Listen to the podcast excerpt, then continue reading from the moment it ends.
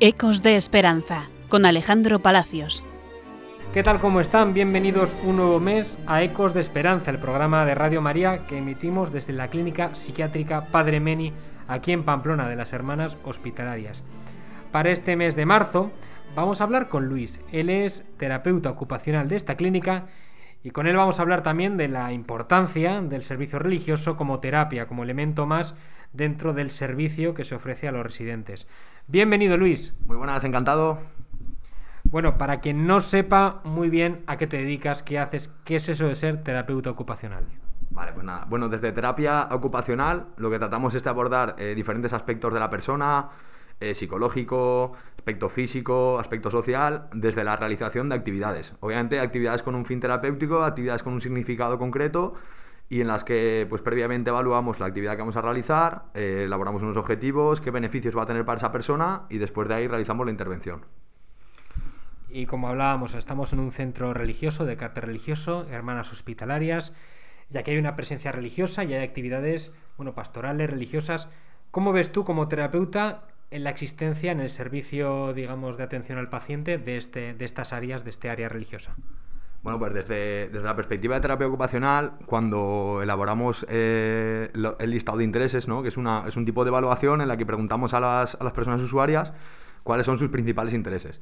Entonces, entre ellos normalmente suele aparecer eh, la actividad religiosa. Por lo tanto, consideramos que cuando, cuando es eh, una de las actividades importantes para la persona, hay que abordarla de alguna manera.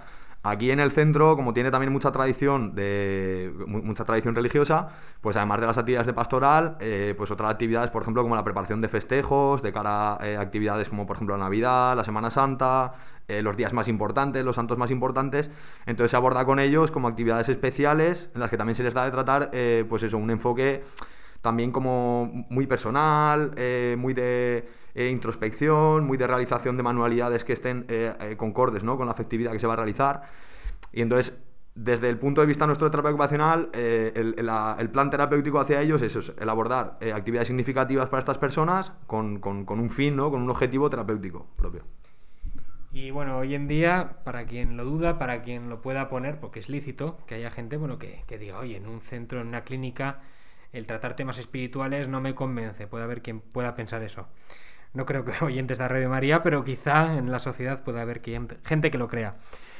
¿La espiritualidad tú crees que es importante para la salud de una persona? Bueno, por supuesto, ¿no? Ya eh, más allá de la opinión personal de cada uno, eh, las personas que, claramente manifiestan esa espiritualidad, pues para ellos es, es un aspecto súper importante. Nosotros como profesionales del centro, yo considero, esto también es opinión personal mía, yo considero que tenemos que abordarlo con la importancia que merece para esa persona, ¿no? Si, si aquí hay una persona para la que la Semana Santa eh, supone una, una festividad súper especial en, lo que es la rutina de su año, ¿no? pues obviamente hay que abordarlo y más desde el campo de salud mental que es en el que trabajamos hay que tener muy en cuenta ¿no? la, espiritualidad de esa persona, el aspecto, el aspecto místico y la importancia eh, que para esa persona tiene y, en base a ella trabajar. O sea, yo, mi, opinión personal eh, es una, la opinión personal de esa persona puede ser otra y yo tengo que trabajar eh, de acuerdo a lo que, a lo que, a lo que para esa persona es importante, ¿no? Y por último, hablamos de siempre en hermanas hospitalarias, al igual que también pues, los hermanos de San Juan de Dios y otros pues, centros, otras clínicas eh, dedicadas a la salud en el mundo religioso, de esta palabra, hospitalidad. ¿Qué es para ti la hospitalidad, Luis?